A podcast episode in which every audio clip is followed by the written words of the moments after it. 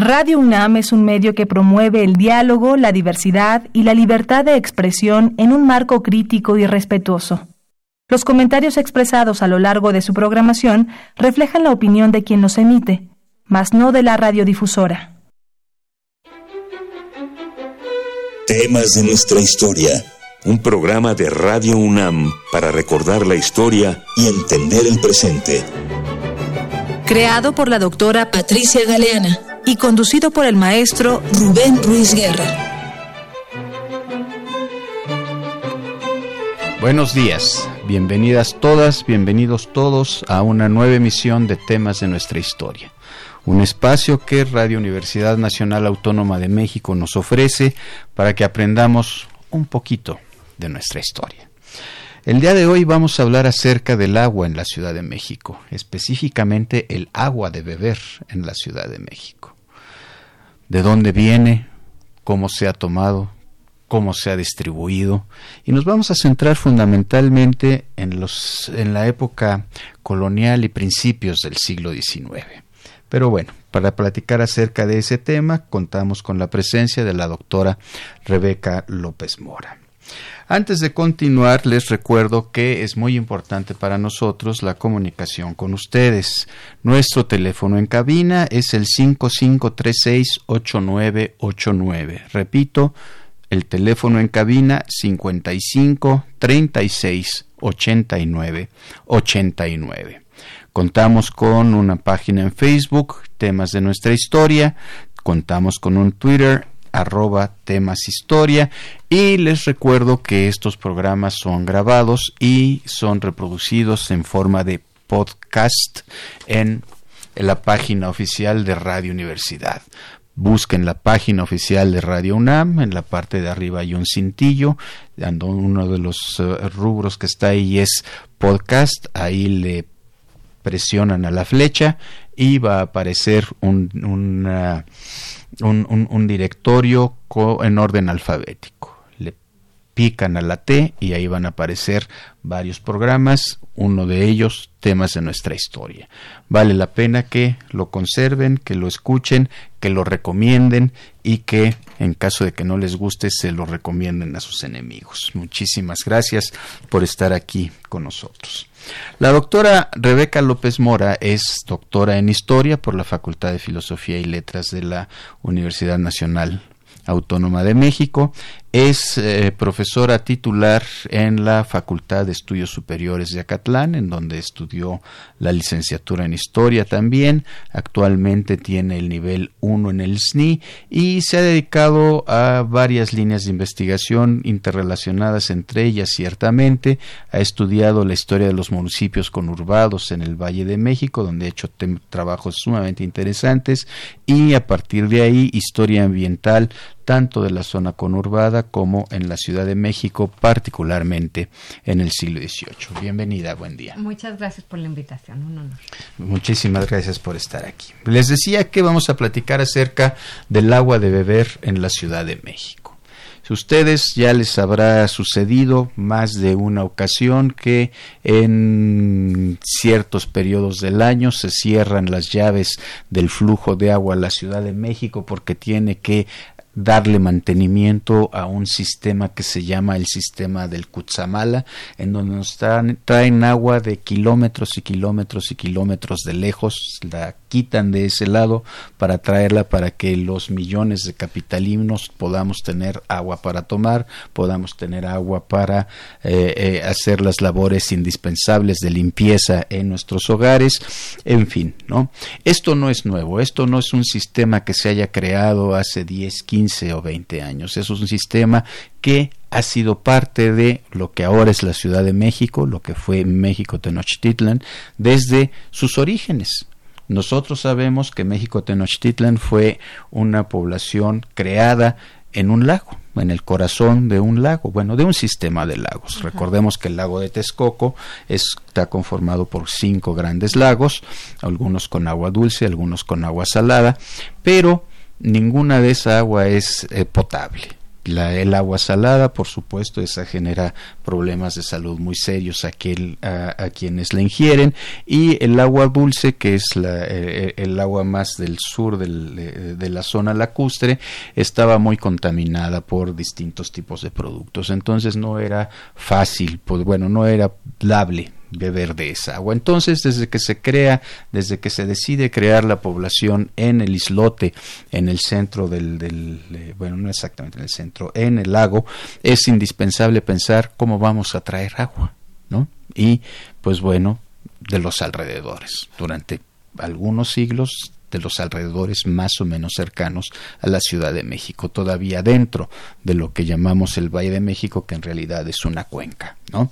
El punto aquí es importante que tengamos esto presente. Siempre esta ciudad, siempre, siempre ha necesitado traer agua de fuera con todas las virtudes y todos los problemas que esto representa. Justamente sobre esto vamos a platicar con la doctora López Mora. Y en primer lugar, eh, en los primeros años, digamos, de cuando se está fundando México Tenochtitlan, ¿cuál es el mecanismo para traer el agua a la ciudad? los, mexicas fueron muy listos para el manejo de, de los recursos hidráulicos. Hicieron un acueducto que venía de Chapultepec, que después le llamaron la alberca chica, de donde salía un conducto que iba hasta el centro y hasta las casas de Moctezuma. Este sistema era muy bueno porque tenía dos partes, una baja y una alta. Cuando lavaban la parte de arriba, pasaban el agua por, por la parte de abajo. Y, y, además había vendedores de agua, que eso se siguen teniendo en el siglo XVI. Había canoas que llevaban agua limpia a vender a las casas y había casas que se llamaban casas de venta de agua a donde la gente podía recurrir a esto. Pero vamos, el sistema es muy importante porque reparte agua tanto a, lo largo de este acueducto como también a casas particulares y eso es algo que casi no se sabe. Las casas particulares de algunos principales en Tenochtitlan tuvieron reparto de agua a través de, de pasos, conductos subterráneos que llevaban esta agua. ¿Conductos subterráneos hechos de barro? Hechos de barro, hechos de barro.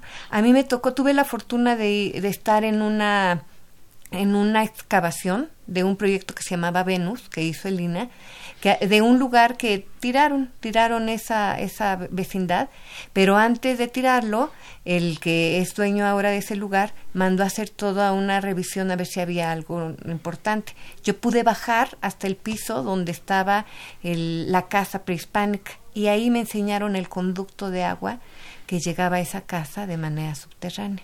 Entonces, llegaba el agua vía el acueducto, que era más o menos aéreo, pensemos. Era más o menos aéreo, era por fuera. E-, e-, era, por, fuera. sí, que era un conducto que no venía directo de Chapultepec, sino que bajaba hacia Tacuba, la Tlaxpana, ¿no? No, es, que hacía todo un rodeo. En realidad, llegaba a lo que era el sur, lo que es el Belén, por decir algo, donde está ahora eh, Arcos de Belén precisamente, y subía, eh, digamos, hacia el norte, llegando ya a lo que después fue la Tlaxpana, y de ahí se iba directo hacia por Tacuba, por la calle actualmente de Tacuba, llegaba hasta el centro. Ese eh, después fue retomado para otro conducto, pero así era el camino de ese primer acueducto prehispánico. Y es el que describe Hernán Cortés muy admirado diciendo que tiene dos canaletas que mientras una está seca la otra lleva el agua y cuando se necesita lavar la que lleva el agua se corre por la que iba seca de tal manera que nunca se interrumpe el flujo de líquido. Además dice que es una enorme cantidad de agua, ¿no? Sí, sí, ellos se admiran de la cantidad de agua que tiene y justo como conocieron perfecto Tenochtitlan, cuando es el sitio, lo primero que hacen es destruir el acueducto.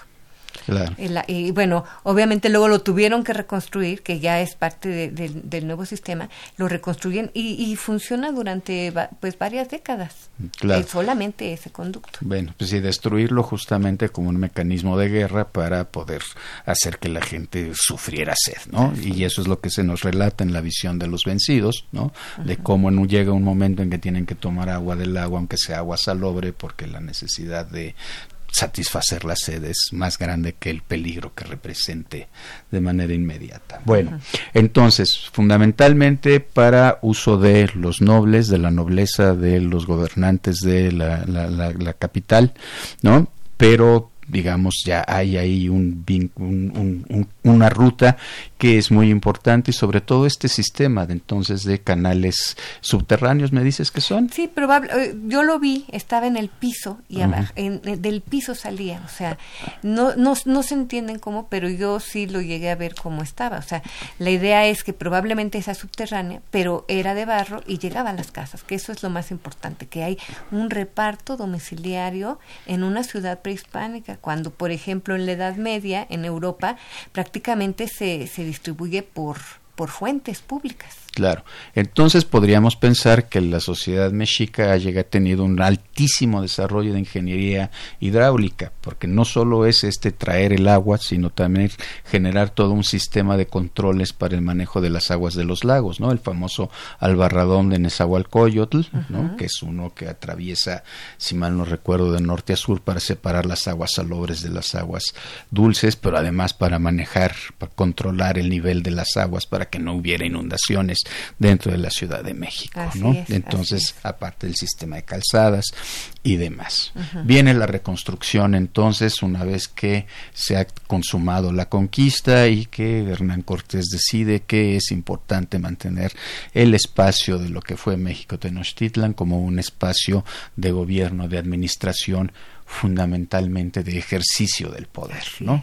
Entonces van a decidir reconstruir y entonces tienen que reconstruir lo que destruyeron porque fue prácticamente una destrucción, arrasaron la ciudad en el sitio y entonces construyen, eh, eh, eh, reconstruyen el acueducto y reconstruyen la red de los estos canales internos, así como se construyen las nuevas habitaciones de la clase dominante, ¿no? que serán ahora los españoles justamente, y eso es lo que vemos muy claramente en el centro de la ciudad, ¿no? cuando visitamos, por ejemplo, lo que son las excavaciones del Templo Mayor, ¿no? en donde estamos viendo muy claramente cómo se hace tabla rasa de ese espacio, se rellena en algún momento y se van construyendo las nuevas casas eh, eh, coloniales, ¿no? Entonces, eh, por ahí va el asunto. Bien, en esta reconstrucción, digamos, de la red hidráulica dentro de la ciudad, de lo que será la ciudad. ¿Cuáles serían los principales eh, hitos, los principales espacios que se van a ir privilegiando para, la, para, para, para dotar de esta agua potable? Sí, ahí el acueducto llegaba abierto y había toda una, una, repartición abierta sobre la calle de Tacuba y toda esa, esa parte va a ser muy importante para los primeros pobladores. O sea, los primeros pobladores van a poner, los españoles van a poner sus casas por donde va el conducto y reciben mercedes de agua, van recibiendo mercedes de agua para poder conducir a sus casas. Bien, pues ya el tiempo nos está comiendo y entonces entramos a nuestra primera pausa musical vamos a escuchar El aguador de Abelardo Vázquez. Aguador, salgan ya de sus casas que aquí está el aguador. Aguador agüita cara y fresca de rico sabor. Qué cansador es llevar por las calles de la ciudad. Ya mis fuerzas no me dan más. Le aseguro que yo, mi mujer, cambiaría por un burro para no tener que andar. Tengo en mi casa mujer, dos negritos chiquitos y uno recién venido. Más le juro que yo Bien, estamos de regreso. Lindísima, lindísima selección que nos ha hecho Miguel de esta pieza del aguador, en donde estamos escuchando los ecos de lo que seguramente fue el grito de esos distribuidores del agua en la Ciudad de México durante muchísimos, muchísimos años. Vamos a platicar de esto un poco más adelante, ¿no? Bueno, entonces estábamos con este asunto de que se reconstruye y que en primer lugar hay, digamos, sería una especie de derrame del agua que viene por, por el acompañando al, al, acueducto, lo cual haría pensar entonces que, por ejemplo, la ahora eh, Avenida de San Cosme era un espacio que era muy privilegiado porque era justamente este espacio en donde el agua estaba abundando, vamos a decirlo de alguna manera, ¿no? Sí, claro, esta zona va a ser muy muy beneficiada, porque además, bueno, hay que hay que mencionar que esta agua que venía de Chapultepec posteriormente se, se deriva hacia el sur, o sea, el agua se, se del norte que es donde llega la Tlaxpana, bueno, está la fuente Tlaxpana y después la Mariscala, que es el punto de, de que actualmente es atrás de lo que sería Bellas Artes, que ya no está. Ah, ese era el punto de en donde se iban los cuatro ramos subterráneos, pero ya cuando se hizo a, ver, espérame, espérame. Antes, de que sigas con esto, nada más para entendernos bien. Cuando estamos hablando de la Tlaxpana, estamos hablando más o menos del espacio donde ahora se está reconstruyendo el Cine Cosmos, ¿no? en el cruce este de lo que es el circuito interior con la México Taco. Creo que ahí todavía es, Rivera de San Cosme. Ahí todavía es Rivera de San Cosme, ¿no? Esa es la Tlaxpana, que era una de las entradas de la Ciudad de México, en donde se construye un, un, desemboque del acueducto que es este tiene, tiene fama de haber sido un espacio muy lindo en términos de construcción arquitectónica y va a lo largo de toda la avenida de, de la Ribera de San Cosme, Avenida Hidalgo, Puente Alvarado, ¿no? Y llega atrás de lo que ahora es Bellas Artes, que entonces era el convento de Santa Inés. De Santa Isabel. De Santa Isabel, perdón. Sí, tienes, tienes razón. ¿sí? Y entonces ahí es en donde está, digamos, la gran fuente de la Mariscala. Así es. Sí. Ajá, esa es a donde está la fuente de la Mariscala, pero decíamos que esa era la llegada después del agua que se trajo de Santa Fe. Porque cuando no fue suficiente el agua de Chapultepec, que además se consideraba que era un agua, le decían el agua gorda, porque tenía muchas sales, era pesada, entonces se busca un manantial y entonces se encuentra el manantial en Santa Fe. De hecho, ese, los derechos se los compra la Ciudad de México al pueblo de Santa Fe, pero en su representación recibe el dinero Vasco de Quiroga porque era donde estaba este pueblo hospital. Y entonces esa es el agua delgada. El agua delgada baja de Santa Fe con una, una fuerza impresionante, da la vuelta justamente, viene por, yo eh, supongo como por la avenida Constituyentes, llega a donde está cerca del, del, de lo que es ahora Metro Chapultepec, ahí da la vuelta hacia lo que era Melchor Ocampo, ahora es Melchor Ocampo que se llamaba la Avenida de la Verónica, llega a Rivera de San Cosme, ahí da tuerce a la izquierda y es a donde llega el agua delgada, de ahí salen cuatro ramos subterráneos y van a ir hacia, hacia la zona, digamos, centro de la ciudad y también de ahí deriva el agua que va a Tlatelolco. La, Tlatelolco siempre tuvo agua, pero en, fuentes eh, públicas. Bueno, entonces tenemos ya dos orígenes del agua. Por una parte Chapultepec y por otra parte Santa Fe.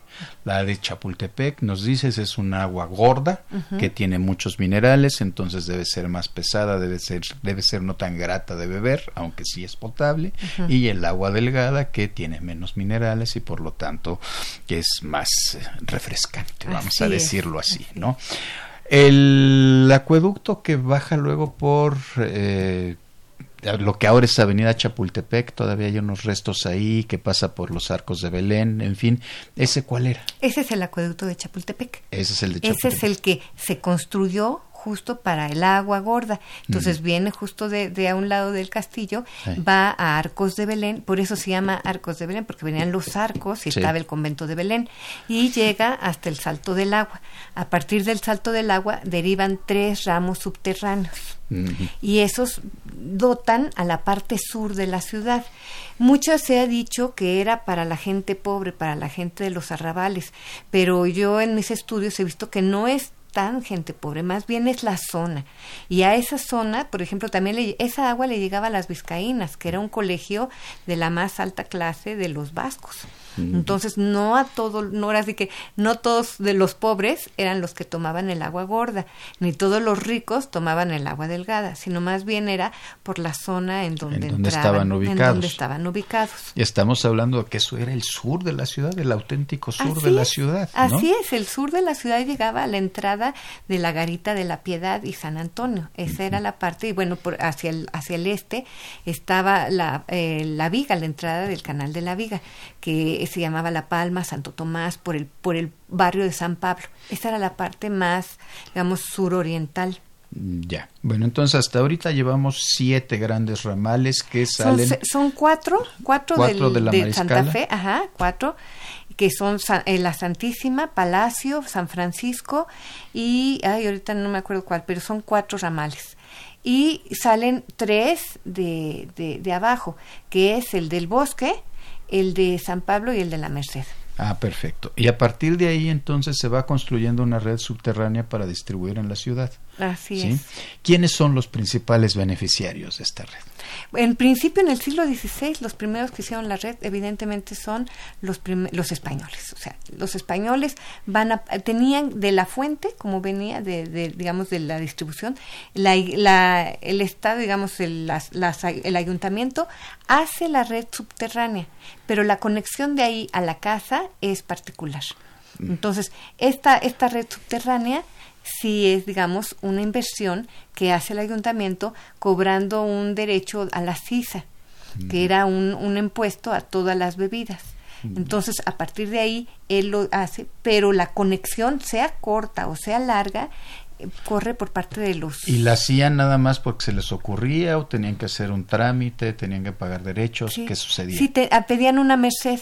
Normalmente la medida era una paja de agua eh, que era pues un tubo realmente muy pequeño, pero ellos piden eso y tienen que pagar, normalmente se pagaban 500 pesos al año para tener esa, es un mundo de muchísimo muchísima muchísimo dinero. Entonces por eso es que nos explicamos que el agua en realidad fue un bien que de, de desigual o sea no le llega a todos a sus casas sin embargo, hay fuentes públicas y eso es lo que dota la mayor parte a la mayor parte de la gente. En el siglo XVI todavía hay estas estas canoas y las casas de distribución de agua, pero también pues empiezan las fuentes públicas, las fuentes públicas que se van a ubicar en las principales plazas, en lugares en donde eran populares y donde está haciendo falta. Entonces, para jalar estos conductos subterráneos va a ser determinante la llegada de los grandes órdenes. Entonces, llegaron los dominicos y se extiende el, el, conducto hasta llegar a la Plaza de Santo Domingo. Los primeros que tuvieron este conducto fueron los franciscanos que no estaban en donde ahora está el convento de San Francisco, sino que su primera casa era en, digamos, atrás de lo que es ahora la catedral, por, la, eh, por esa parte, ahí era donde tenían su casa, y después se cambian a donde ahora es San Francisco y también cambian su derecho de agua. Entonces ahí hacen otra derivación que es después lo que se llama el ramo de San Francisco, que va por ahora toda la calle que se llama Madero, que era, era Plateros, etcétera, San Francisco justamente, y va a dar hacia la parte de atrás de, de, de, digamos, por 20 de noviembre, hasta allá va a llegar ese conducto. Entonces estamos hablando de que por una parte las grandes órdenes mendicantes que establecen sus eh, eh, monasterios, conventos, sus instituciones, ¿sí? de alguna manera se convierten en instituciones que generan que la red se vaya extendiendo. Y ellos son altamente beneficiados en este sentido. Ahí no vamos a preguntar si es porque tienen dinero suficiente para pagarle al ayuntamiento que haga la extensión o porque la gente del ayuntamiento sea muy devota y diga tenemos que beneficiar a estos agentes de Dios. ¿no? Ahí no, lo, no, no vamos a entrar en esa discusión. Bueno, pero sí valdría la pena decir que tanto ellos como las monjas como los colegios pedían la merced, pero no siempre pagaban. O sea, no pagaban el derecho, por supuesto y no pagaban muchas veces la, la conducción porque eran a veces más pobres unas que otras, y entonces hay documentos donde dice que el ayuntamiento les perdona el, el, el, dinero que tienen que pagar para su conducción, se los paga también el ayuntamiento. Pero ahí depende, perdón, pero ahí depende de qué tan rica pueda ser una orden o no lo sea, porque no todas las órdenes eran igual de ricas o todas eran igual de pobres, ¿no? Ahí había una, una diferencia sustantiva, ¿no? Bueno, entonces, esto se va extendiendo, digamos, van tejiéndose esas venas del agua potable por eh, el subsuelo de la Ciudad de México, quienes adquieren una merced por la cual pagan mucho dinero, tienen el derecho a sacar para llevar el agua a sus casas, pero la mayor parte de la población tendrá que depender del agua que llega a las fuentes. Se van creando una enorme cantidad de fuentes que entonces tenían un fin utilitario, no eran nada más un elemento de ornato. Ahora vamos a la Alameda Central y vemos varias fuentes que se ven muy bonitas y sube y baja el agua, etcétera, etcétera, ¿no? La canción de Cricri que nos cuenta del, perdón, acerca del chorrito, no. Se trataba de espacios en donde llegaba la gente a proveerse del líquido fundamental para la vida fundamental para la vida. Y ahí es en donde entran los aguadores, ¿es cierto? Así es. El aguador es un, servidor público, bueno, indispensable en las ciudades. Todas las ciudades, digamos, de antiguo régimen tienen como base el aguador y ellos llevan el agua justamente a zonas populares y a zonas ricas. Por ejemplo, en la zona del centro, que es donde estaban las personas de más, pudientes, que pudieron pagar, realmente son contadas las personas que tienen eh, derecho al agua, tomando en cuenta el número de la población que tienen. ¿Y cómo es que los demás sobreviven? Pues es a través de los aguadores que hacían ese servicio y que incluso hay descripciones muy buenas en donde llegan en las mañanas y, están haciendo ya fila y se, se, juntan para estar llenando sus cántaros y llevarlas justo como decía la canción en sus burros y irlas repartiendo en, en digamos a las casas. O en algunos casos en las espaldas porque también son clásicos esos dibujos de en donde ve el aguador que lleva el mecapal y lleva cargando el cántaro de, de la pesadísima agua, ¿no? Que por eh, que, bueno, todos sabemos, todos hemos tratado de cargar un garrafón de agua y sabemos cómo nos va, ¿no? Entonces estamos hablando de un esfuerzo físico enorme el que hacen estos aguadores. ya casi estamos al punto de entrar a nuestra cápsula, pero antes de entrar a la cápsula, Entiendo entonces que estas fuentes se convierten como en un microcosmos, como en una microsociedad, en donde hay quienes mandan, hay quienes cobran, hay quienes eh, se portan mal y hay quienes pues, sufren todas estas cosas. Cuéntanos un poco de eso. es. Por lo que las fuentes nos hablan, las fuentes podían ser una zona, digamos, acaparada por los aguadores, pero también había guarda, guarda acueductos y también cuidadores de las llaves. Y si esos no se ponían de acuerdo, uno le podía hacer la mala obra al otro. Hay un documento en donde dice que unos justamente son eh, acusados, los acusan los aguadores de que no les dan agua en el siglo XVIII y taparon la, la digamos, la boca del, del, de la llegada del agua, la taparon con con telas y, hasta con eh, como si fuera pues no cemento, pero una cosa, una masa, la tapan porque quieren que les den dinero. O sea, ya había un pago especial para que les permitieran meter su agua a unos aguadores y a otros.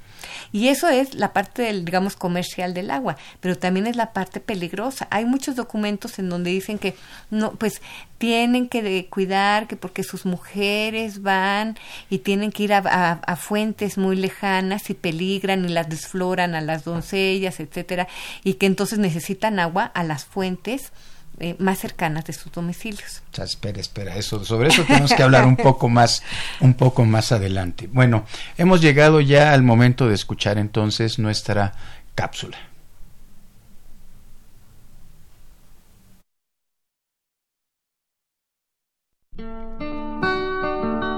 El aguador era un reconocido personaje de las labores del hogar. Gozaba de confianza entre la servidumbre y las dueñas de las casas en las que entregaba el agua que transportaba. recogía el líquido en las fuentes públicas que se abastecían mediante los dos acueductos de la ciudad para luego entregarlo durante su andar por las calles. El cántaro en que transportaba el agua se conoce como chochocol, el cual sostenía con una gruesa correa de cuero llamada mecapal, que colocaba en su frente. En el texto, los mexicanos pintados por sí mismos, tipos y costumbres nacionales, lo describen de esta manera. Este es el aguador, comedido, entregado al trabajo, casi siempre buen padre y no tan peor esposo. Pasa la mitad de su vida con el chochocol a la espalda, como un emblema de las penalidades de la vida, y la otra mitad semibeodo, pero sin zozobras y sin accidentes. Hace de su miseria un escudo, y sus necesidades, como estas son tan pocas, lo son también sus exigencias. Si accidentalmente crecen sus gastos, como cuando espera que su mujer le obsequie con un nuevo hijo, el aguador haya medios de subvenir a todos.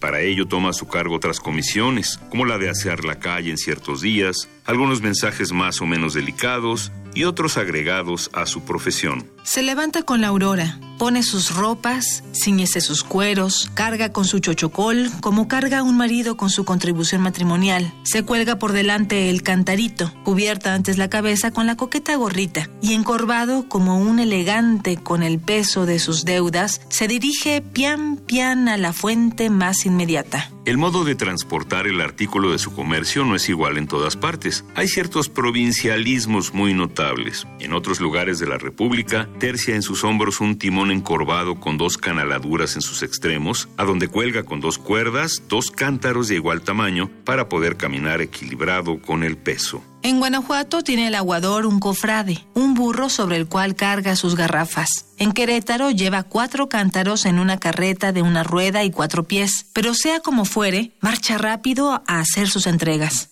Ahora, después de esta pequeña digresión, volvamos a nuestro personaje. Aquí comienzan sus percances. Puesta la fuente casi siempre en una casa de vecindad, al entrar recibe el aguador una descarga de interpelaciones, a cual más exigente, si el aguador tiene sus enredos y sus dares y tomares con las criadas, entonces prolonga más su permanencia en la cocina, ocupado en chismes o murmuraciones. Si no es esto, deja caer el agua a torrentes y con notable estrépito y sin cuidarse de la niña que le reclama dos o tres viajes para su baño, diciendo un sí liso y llano a la madre que le encarga una criada, sale con más garbo que Napoleón de la isla de Elba.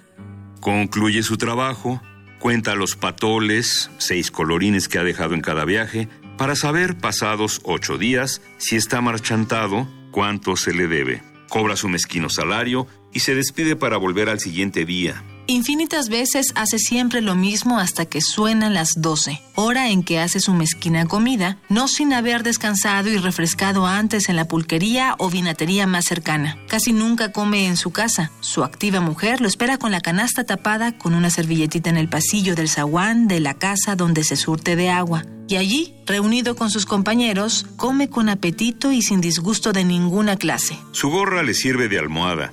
Recargado en su chochocol, descansa su siesta en un sueño que nunca tendrán los de la alta clase. En la tarde vuelven a emprender su faena siempre contentos, tanto más cuanto que el trabajo es muy corto y solo para las casas de preferencia. Una ocupación tiene el aguador, peculiar y propia a su oficio, remendar su chochocol, coser el barro, ponerle un parche como lo hace el aguador, solo él lo ha inventado. Con una lesna, agujera a los lados de la rotura, pasa su puntada y cierra fuertemente sobre un poco de su laque. En medio de esta monotonía, tienen también sus días de holgorio, sus días de diversión y frasca. Llega la fiesta de la Santa Cruz y ese día adornan su fuente, comen en comunidad, tiran cohetes y tienen música por la noche. También la festividad del sábado de gloria es para el pobre aguador uno de sus goces. Compañero de la chiera a la hora que suena la gloria, le ayuda a botar al aire las flores, los jarritos de chía y a desbaratar, como los niños lo hacen de un soplo, con sus casitas de naipes, esa especie de capullos efímeros en que se encierra la elegante chiera. Esto, mientras no llega algún festivo compañero que, terciándole un cuero por la espalda, le recuerda que es día de repicarse la gloria.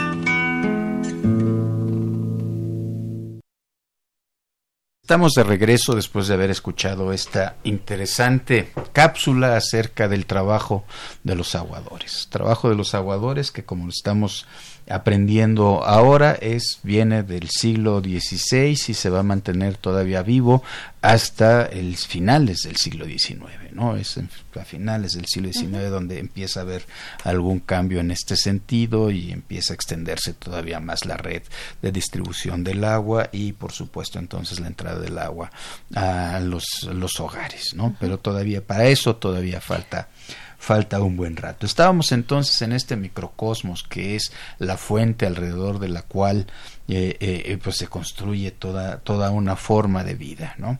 Eh, me comentabas, Rebeca, que entonces no pensemos siempre en las fuentes como ese espacio pletórico de agua en donde nada más este, se asoma uno y mete una mano así para sentirse muy romántico y se la empapa tantito y ya, ¿no? Que tenían también problemas de distribución del agua en las fuentes. Cuéntame un poco de esto. En efecto, las fuentes en general las, las fuentes públicas van a estar más en las afueras de la ciudad que en el, en el, digamos, en el primer cuadro, lo que llamaremos ahora el primer cuadro, lo que era el cuartel menor uno, cinco que eran los privilegiados.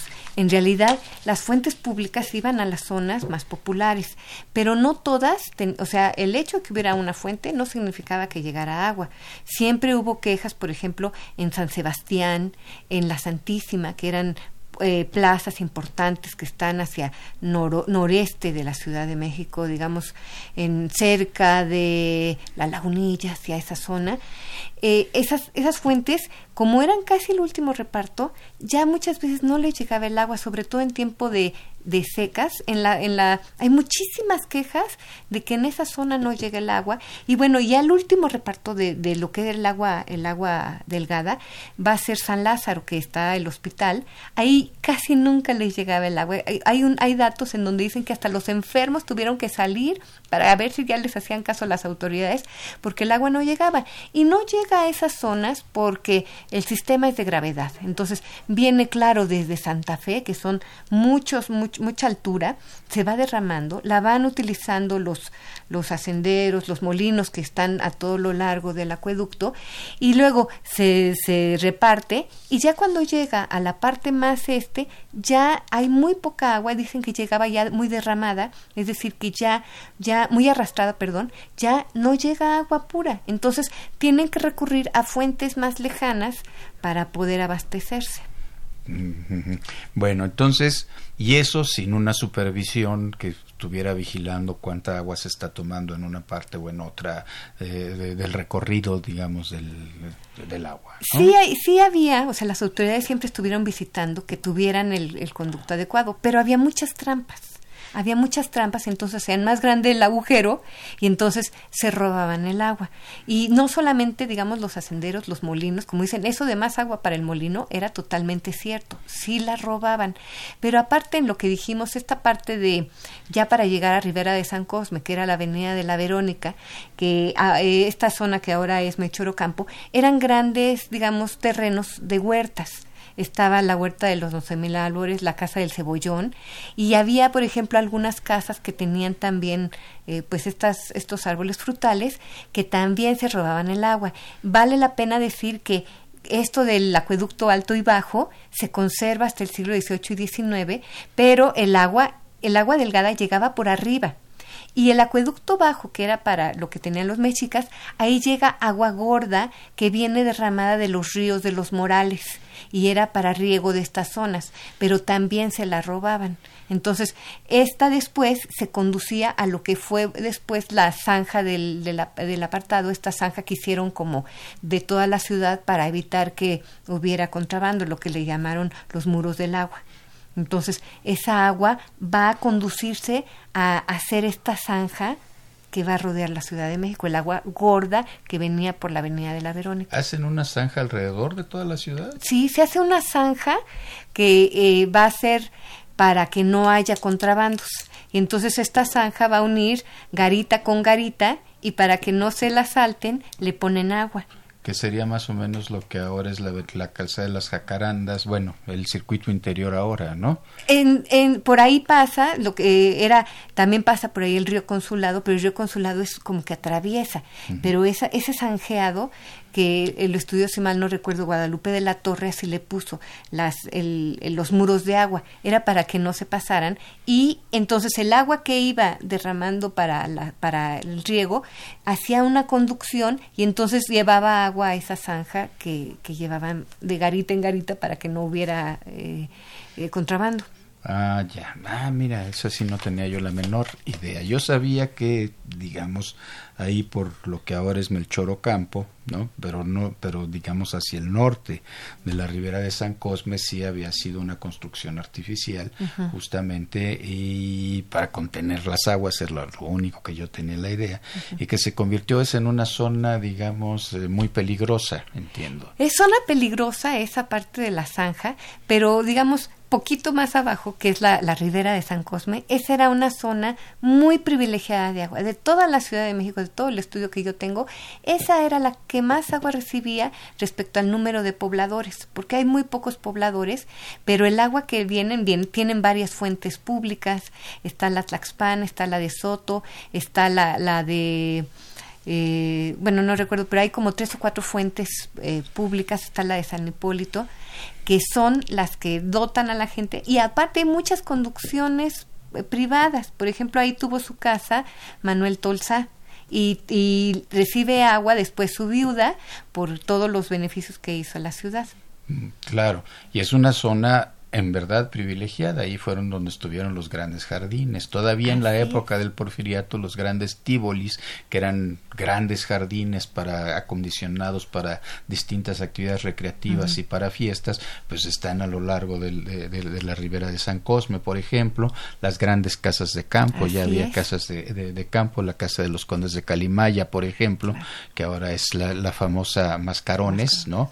Tenía un gran jardín en la parte de atrás, el colegio jesuita también, bueno, se, se construye un poco después, ¿no? Pero también con un gran jardín ahí, era el espacio privilegiado, quien lo creyera ahora que pasamos por ahí, ¿no? Claro, pero era privilegiado principalmente porque había pocos pobladores y había mucha agua.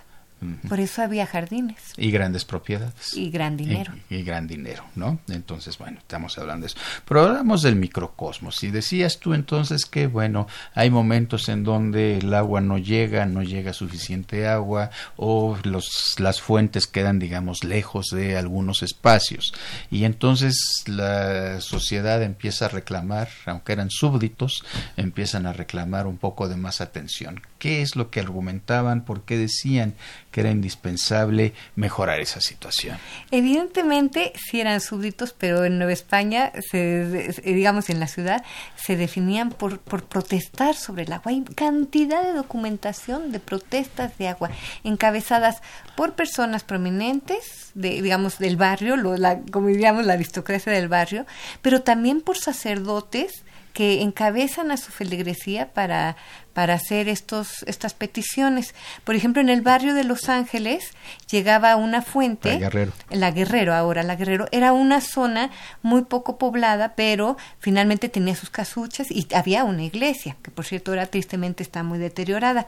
Pero ahí el, el sacerdote encabeza la queja junto con sus feligreses y el argumento que da es que no hay agua ni para los para los ritos, para la liturgia. No, ¿Cómo van a bautizar niños si no hay agua, no? Entonces, esa es una. Hay otra parte también en la parte sur, en la parte, digamos, donde llegaba el canal de la Viga. Esa es una de las zonas que tiene menos agua, que era el, el cuartel menor 20, en la zona de Santo Tomás. Era zona de Zacatales pero ahí no tienen fuente porque no hay posibilidad de, llevar el agua y entonces se quejan amargamente de que no pueden llegar agua y quien encabeza también es el párroco. Entonces, no solamente las personas prominentes, sino también los párrocos van a encabezar estas quejas que no siempre son escuchadas. Y, por ejemplo, esta zona del sur no le llega agua hasta que viene otra parte en el siglo XIX que van a ser los pozos, los pozos profundos. Pero mientras pasa eso, podían protestar muchísimo eh, estas zonas. Y todos, todos le sufren, ¿eh? Porque cuando el agua no llegaba, le sufren los colegios, le sufren los conventos también. En la parte de la Merced, cuando no llegaba agua, ellos tienen que salir a, a, a, buscar agua a las fuentes públicas. Entonces, eh, también era terrible, o sea, no solamente las mujeres eh, tenían problemas, sino también los religiosos. Ah, ya, bueno, o sea, toda la sociedad. Todos. Eh, sufría la carencia de agua y entonces era una demanda siempre, siempre importante. Eh, llegamos al momento de nuestro segunda pausa musical y vamos a escuchar Agua Larga de Papá Roncón y su catanga.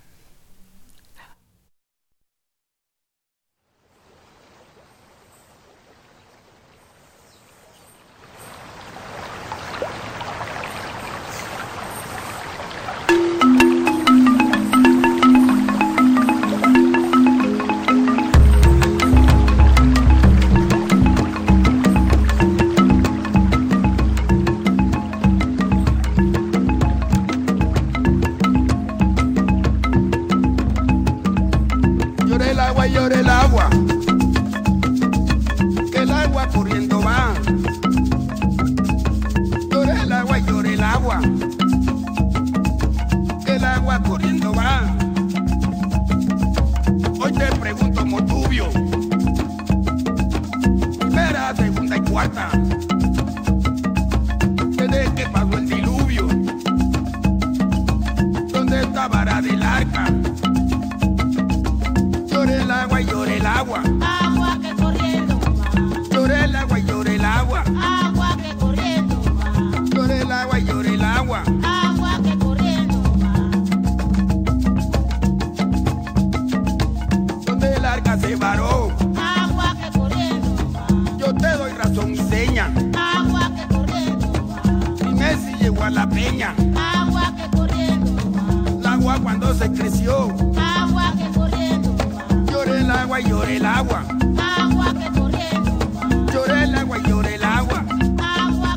Estamos ya de regreso, aunque aquí toda la cabina bailando por la, al son de la música, pero bueno, tenemos que cortarla lamentablemente porque estamos entrando a la, a la última etapa de nuestro, de nuestro programa. Bien, entonces hay un problema de que no hay una distribución digamos, pareja del agua, de que hay inequidades también en este, en, en, este tema. A final de cuentas, como en muchas cosas de estas sociedades que se quieren hacer modernas, el dinero manda en términos de definir hacia dónde, cuánto y cuándo se les puede se les puede eh, eh, otorgar agua. Bueno, estamos hablando, estamos describiendo una situación que pareciera temporal. Empieza en el siglo XVI y podemos ver que se va manteniendo a lo largo del periodo colonial, ¿no? Todo esto es una situación en esta ciudad que, como bien dijiste, es de antiguo régimen, es decir, es una sociedad todavía no moderna, con órganos de representación real de parte de algo que pueda considerarse una ciudadanía, sino que en realidad son más bien órganos de representación estamental, ¿no? de representación de grupos sociales determinados, fundamentalmente basados en, por una parte, el dinero y por otra parte, el poder y la cercanía con el poder, ¿no? Son elementos que son importantes y que están y que están jugando ahí. Tengo la impresión, o bueno, tengo entendido que a partir de finales del siglo XVIII empiezan a haber algunos cambios importantes que marcarán una transformación muy importante para el siglo XIX. Pensemos, por ejemplo, en que, bueno, pues estando la ciudad sobre un manto freático eh, eh, importante, no solo se utilizaba el agua, en un momento determinado no solo se utilizó el agua que era insuficiente que venía de fuera, sino que se empezó a sacar el agua de las eh, eh, de pozos, ¿no? Y que luego el desarrollo tecnológico hizo que estos pozos fueran cambiando y se fueran haciendo más eficientes. Cuéntanos un poco de eso. En efecto, casi para finales del siglo XVIII, principios del XIX, hay muchas evidencias de que hay pozos de lo que le llamaron después pozos superficiales. Dado que la Ciudad de México está en una cuenca endorreica, hay agua en, digamos, en la superficie.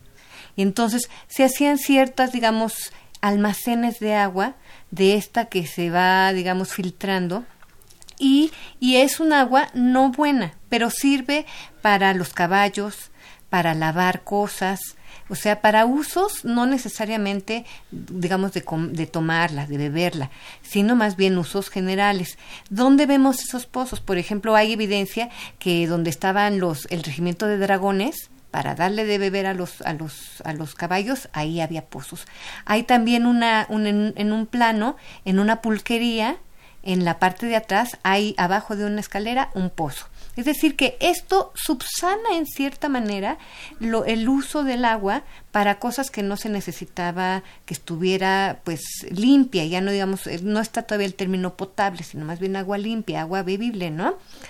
Pero esto, digamos, solo va a ser pues eh, una parte porque realmente este sistema de gravedad se va a usar, esta, esta agua que viene se va a usar prácticamente todo el siglo XIX en la Ciudad de México. O sea, esta agua que viene de fuera sigue viniendo de fuera y sigue surtiendo y se van a, va a hacer todavía este reparto a través de los ramos subterráneos. Pero lo que también cambia es que hay mucho más cuidado y entonces empiezan a hacer visitas casa por casa para ver si tienen el orificio adecuado y si están tomando agua de vida o la están robando. Entonces, hay visitas, por ejemplo, hay una visita en 1776, otra en 1792, otra en 1805 y la que a mí se me hace que es más clara y más, digamos, eh, moderna es la de 1818, en donde están verificando no solamente que tengan lo que deben y, si pagaron o no, sino realmente cómo está el agua, si está llegando o no está llegando.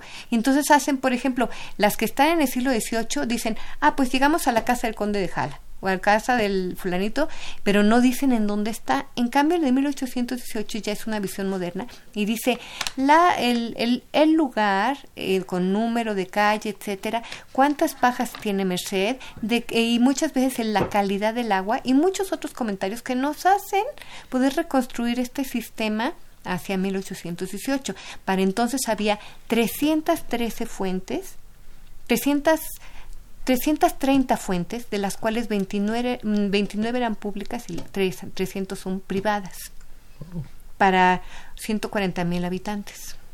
entonces descansaba fundamentalmente en el esfuerzo privado. Así es. Ah, mira, otra característica de la sociedad del antiguo régimen. Que, que también hay que decir, ¿eh? O sea, hay ciudades en México, ahora yo que he estado trabajando con otros compañeros, que este tipo de reparto a casas le llegó prácticamente hasta finales del siglo XIX Aguascalientes, por decir algo, o, Córdoba, que los han estudiado eh, algunos de los historiadores más importantes de esas zonas, nos dicen que apenas entonces les llegó el reparto domiciliario, cuando en la Ciudad de México ya para 1818 había 301 fuentes privadas, o sea, de las que iban a casa con conexión privada.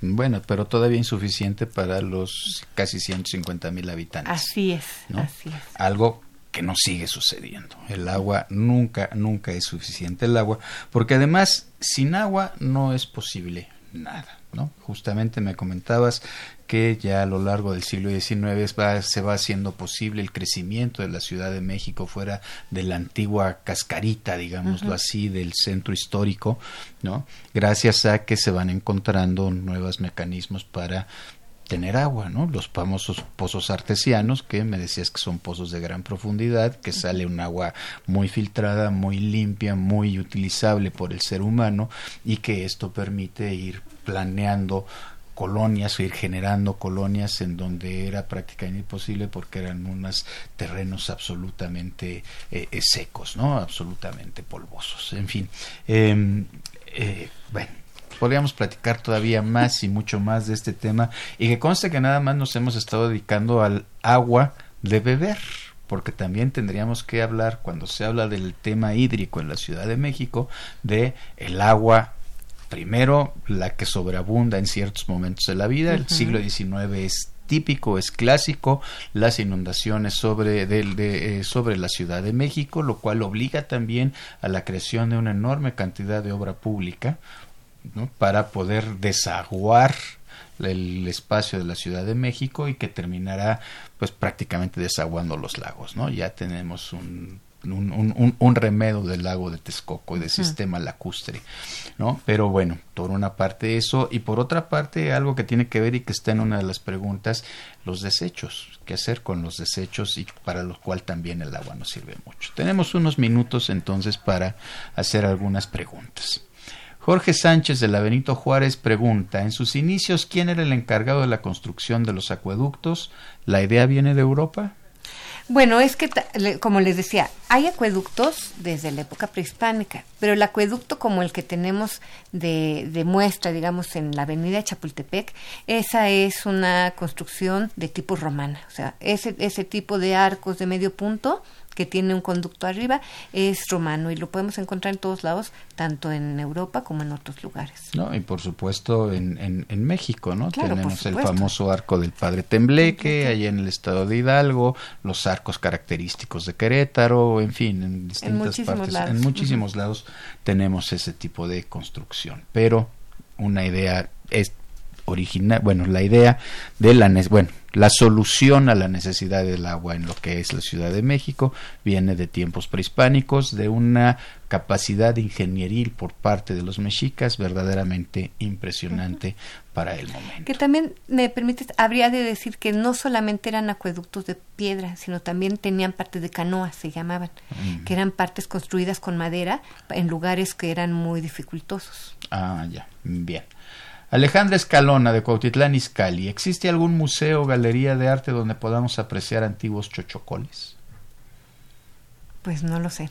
No lo sabemos, tendremos que averiguar. ¿no? Exactamente. Lo más que he llegado a ver han sido castañas para transportar pulque, pero bueno, pues esa, es otra, esa es otra historia. Alma Bravo de la Cuauhtémoc. Actualmente, ¿siguen siendo las zonas más pudientes en donde gozan de una mejor calidad del agua? Pues no, o sea, realmente la Ciudad de México sería toda una privilegiada y el centro. El agua que viene del sistema Cuchamala es de muy buena calidad. Y llega mal, por ejemplo, a las zonas de Iztapalapa, porque lo mismo que en la historia es la última zona de reparto y se va contaminando a lo largo de, las, de los conductos. Pero nosotros, Ciudad de México, tenemos agua de súper buena calidad. O sea que conseguimos agua de muy buena calidad en los lugares de donde la traemos. Y les dejamos a esas zonas nada de agua. Nada de agua, ¿no? Caso del río Lerma. Nosotros recordamos, por ejemplo, la maravillosa estructura que eh, eh, eh Diego Rivera así para representar la llegada del agua a la Ciudad de México, que está ahí en la, la, parte nueva de Chapultepec, como le conocimos en los años 60, ¿no? En donde ya prácticamente está seco.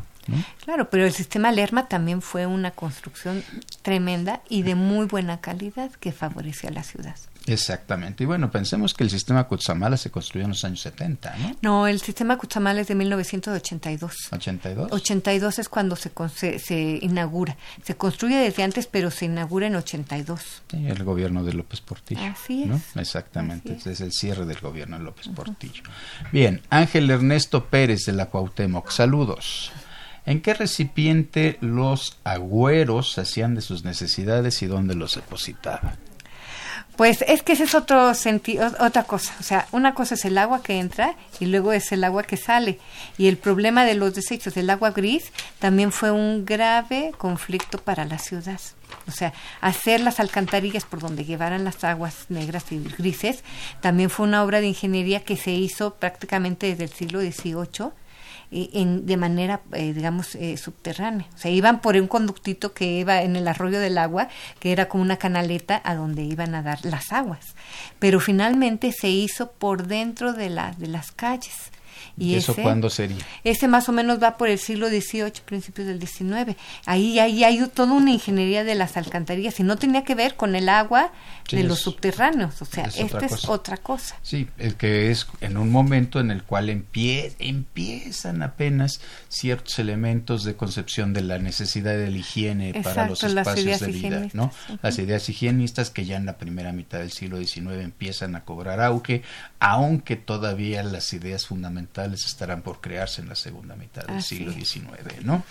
Pues muy bien, hemos llegado al fin de nuestro programa. Muchísimas gracias, Rebeca. Muchísimas gracias por compartir con nosotros tus conocimientos. Temas de nuestra historia es un programa ideado y coordinado por la doctora Patricia Galeana, quien nos coordina. El de la voz es el maestro Rubén Ruiz Guerra, Elsa Aguilar en la difusión, Erlinda Franco en la producción, Miguel Alvarado en la cápsula y la producción, la cápsula tanto la, la, leída como eh, las musicales, María Sandoval y Juan Stack las voces de la cápsula, Lucero Rocha en los teléfonos, Socorro Montes nuestra operadora y un agradecimiento muy, muy especial a la Federación Mexicana de Universitarias Asociación Civil. Tengan unas maravillosas fiestas navideñas. Temas de nuestra historia. Un programa de Radio UNAM para recordar la historia y entender el presente. Creado por la doctora Patricia Galeana y conducido por el maestro Rubén Ruiz Guerra.